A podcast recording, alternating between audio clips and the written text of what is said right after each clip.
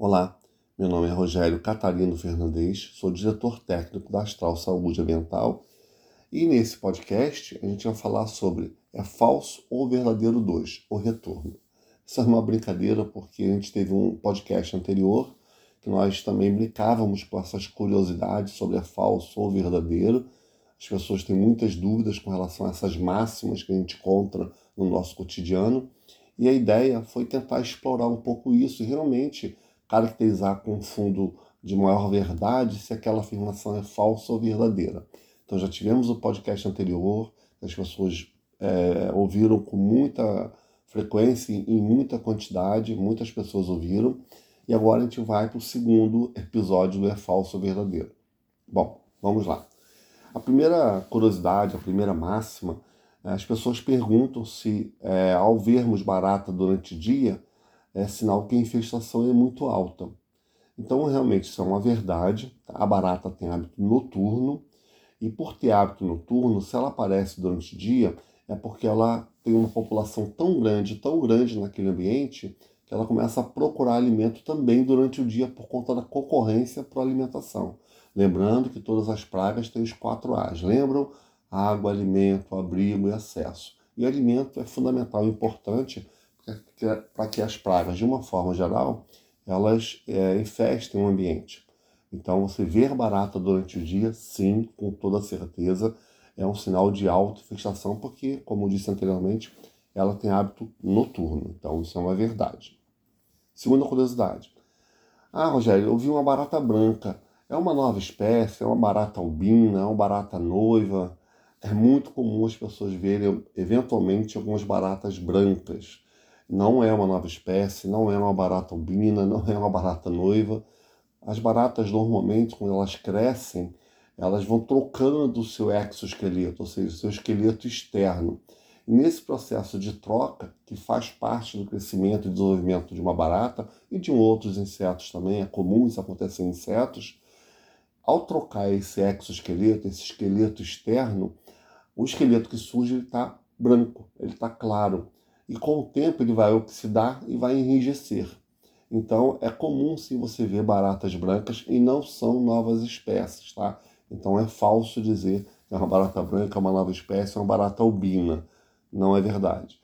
É uma mesma barata comum, são as mesmas espécies, só que ela acabou de sofrer a troca do seu exoesqueleto, do seu esqueleto externo. Ok? Vamos lá. Uma outra curiosidade. Ah, Rogério, é verdade que a barata tem cheiro e ela pode deixar sem gosto sobre alimentos? É verdade. A barata, ela emite alguns feromônios, que são é, hormônios específicos com vários tipos de objetivos diferentes, seja por reprodução, seja por oferta de alimento, seja por vários outros motivos. Então, esses hormônios que são produzidos pelas baratas, eventualmente, quando ela passa por cima de um alimento, ela pode se deixar um gosto que é muito específico das baratas, de uma forma geral. Então, esses gostos, eles acabam sendo notados por ser muito diferentes de outros gostos que eventualmente a gente encontra em alimentação. Então, é possível sim ela deixar gosto por onde ela passa por conta desses hormônios e o cheiro também é bem característico. Né? Então, quando você passa num local que tem uma infestação muito alta de barata, é muito comum você sentir aquele cheiro também bem característico de baratas. Se você nunca sentiu, você não vai poder comparar, mas no momento que você sentir visualizar uma infestação, você nunca mais vai esquecer daquele cheiro. Ok? Vamos lá, vamos para um, uma terceira curiosidade. Isso é comum em ambientes florestais, áreas de mata, mas também jardins, das pessoas falarem: Ah, Rogério, é, é verdade que a cigarra, que é um inseto comum dessas áreas de mata, quando ela canta, é, normalmente no dia seguinte é, vai fazer sol e ela canta até explodir. Por que as pessoas é, é, falam dessa curiosidade? Porque é comum você encontrar presa nos troncos é, as, os exoesqueletos, que são esqueletos externos dessas cigarras. Como eu falei nas baratas, as cigarras também trocam o exoesqueleto.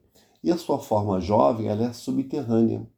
E quando ela vai trocar o seu exoesqueleto e sair a forma adulta, que é um inseto alado, ela deixa esse exoesqueleto preso nos troncos das árvores. E as pessoas falam, quando escutam a, a, a cigarra cantar, e eventualmente vem a casca aberta né, da, da, da cigarra forma jovem, elas entendem que ela cantou, cantou, cantou e acabou explodindo. Não, não é uma verdade. Na realidade, é um processo de metamorfose da forma jovem da cigarra, que é subterrânea, para a forma adulta, que é alada. E ela deixa o exoesqueleto preso nos, nos, nos troncos, nas árvores, normalmente. Ok? Bom, vamos para uma outra curiosidade. As pessoas questionam muito. Ah, Rogério, as pragas muito pequenas, que são quase impossíveis de ver, não causam problemas? Não é verdade, isso é falso. Tá? Você tem várias pragas que são muito pequenas, às vezes difícil de ver, como por exemplo o, um ácaro, que é o chamado piolho de pombo. Então, não é verdade que a praga, quando é pequena, quando é difícil de ver, que ela não causa problema. Causam sim. As pragas pequenas também causam tantos problemas quanto as pragas maiores. Então, um ácaro, que é bem pequenininho, que quase a gente se vê, pode causar tantos problemas como qualquer outra praga maior do que ela, ok? Bom, é, vamos para uma outra, uma outra situação, né? É uma outra curiosidade. Rogério, é verdade que uma boa, um bom controle de pragas, eu posso garantir a ausência das pragas por até seis meses? É falso. A empresa que presta o serviço como astral de controle de pragas, ela presta o serviço usando produtos que sim tem uma certa residualidade, mas que essa residualidade não é tão grande a ponto de ficar seis meses sem aparecer barata. E por que essa residualidade não é tão grande? Porque esses produtos, na realidade, eles não podem ficar muito tempo expostos às pessoas daquele ambiente, porque ele acaba servindo também de risco de contaminação. Então, ah, normalmente os produtos que as empresas de controle de pragas como a Astral utiliza, eles têm um residual mais curto um, um pouquinho, no sentido de afetar somente a praga e não as pessoas que convivem naquele ambiente. E para isso é recomendável que se faça o controle de pragas pelo menos a cada 30 dias, porque os produtos não vão ter esse efeito tão longo, tão residual quanto que se imagina. Na realidade, após 30 dias, alguns produtos até com uma periodicidade menor, é, é, temos produtos na base de gel que tem uma periodicidade, uma possibilidade um pouco maior de ficar no ambiente, mas a recomendação é que a cada 30 dias se faça um novo serviço de controle de pragas naquele ambiente. Ok? Uma outra questão também que as pessoas comentam e têm curiosidade. Ah, Rogério, é verdade que as pragas urbanas diminuem a infestação no inverno porque está muito frio, elas não se reproduzem? É falso. Na realidade, no inverno, as baratas são menos ativas porque elas estão mais escondidas em função da temperatura mais baixa. Então elas diminuem seu metabolismo, a sua proliferação é mais lenta e o controle ele tem que ser regular. Ou seja, ele tem que ocorrer também na época de inverno, exatamente para a gente ter um controle efetivo daquelas pragas, para que elas não é, aumentem a sua população no verão, onde que sim elas vão se movimentar mais, onde que sim elas têm a capacidade realmente de se reproduzir num ciclo mais curto do que no inverno. Tá? Então, normalmente no inverno, você tem sim a presença das pragas e é o momento ideal para dar continuidade ao serviço de controle dessas pragas naquele ambiente. Ok? Vamos lá, uma outra curiosidade. Rogério, é verdade que as casas com pets, pets né, seja cachorro, seja gato, é, não podem ser detetizadas? É falso, tá? a casa com pet pode sim ser detetizada ou ser feito o serviço de controle de pragas, que é o termo mais adequado. A detetização é um termo inadequado que refere a um produto que é proibido há muitos anos, que é o DDT. Ou seja, na realidade, o termo correto é desinsetização ou controle de pragas. Então, a desinsetização em casas com pets, ela pode sim ser realizada, desde que, te, desde que a empresa que vai fazer esse serviço, ele tenha é, o cuidado de usar uma metodologia, um produto que ele vai efetivamente controlar aquelas pragas, mas sem ter risco para os pets daquele ambiente. Em alguns casos, dependendo do tipo de praga, da metodologia que vai se utilizar, aí sim pode ser recomendável retirar os pets daquele ambiente por uma questão de segurança.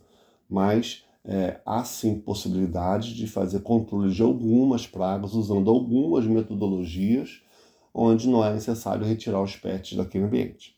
Quem vai editar essa questão, essa informação, é o profissional responsável técnico das empresas de controle de pragas. Astral, toda unidade tem um responsável técnico, um gestor técnico que interage com o cliente dando essas informações.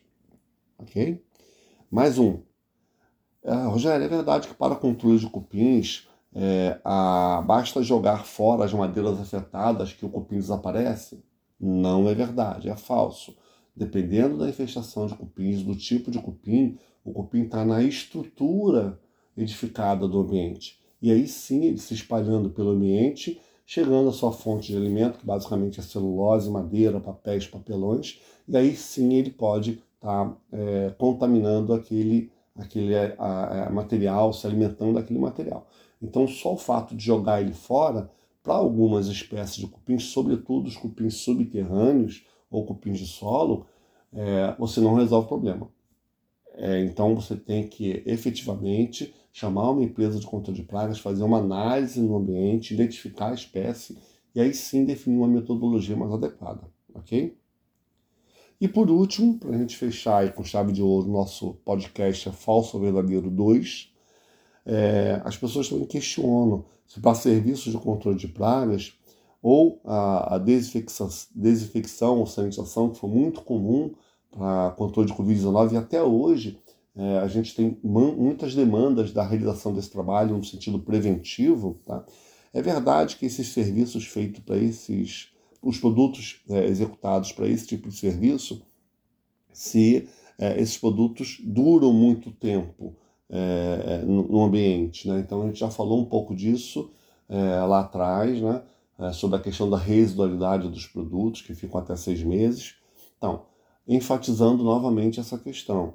É, os produtos não podem ficar muito tempo no ambiente sob pena de contaminar as pessoas daquele ambiente. Então, eles são feitos, são constituídos para ter uma residualidade específica para cada tipo de praga ou para sanitização, e aí sim fazer a sua, a sua ação. E, e, e o que vai ditar realmente o controle efetivo é a sequência desses serviços. Então, como nós falamos anteriormente, é, o controle de pragas tem que ser feito minimamente mensal. Né? Os serviços de desinfecção ou sanitização de ambientes, superfícies contra a Covid-19 tem que ter uma frequência maior ainda, ou seja, menor, perdão, em relação a período de tempo. Né? Ele tem que ser feito com mais frequência ao longo da semana. Por quê? Porque o produto ele não tem uma residualidade muito grande usado para desinfecção ou sanitização. Enquanto a superfície está úmida, ela, o produto está agindo. É, quando o produto seca, é, se uma pessoa contaminada com qualquer microorganismo passa a mão naquela superfície, ela recontamina o ambiente. Ok? Então, o trabalho de sanitização, é, de, de, desinfecção de ambientes superfícies, é, em alguns casos, ele recomenda até uma aplicação de uma, de duas, às vezes de três vezes por semana, para realmente garantir que aquelas superfícies estejam isentas da, daquele, daquele microorganismo. No caso, por exemplo, que afetou o mundo todo foi a Covid-19. Ok? Bom, então nós falamos de várias curiosidades e fica a nossa dica para que vocês possam entender melhor esses aspectos. E qualquer dúvida que todos vocês tenham, entre no nosso site astralsaudeambiental.com.br, procure a unidade mais próxima de você e pode entrar em contato que nós teremos o maior prazer de sanar suas dúvidas. Bom, obrigado pela participação, obrigado pela, por ouvir o nosso podcast, compartilhe esse podcast e a Astral está à disposição dos senhores. Até o próximo podcast.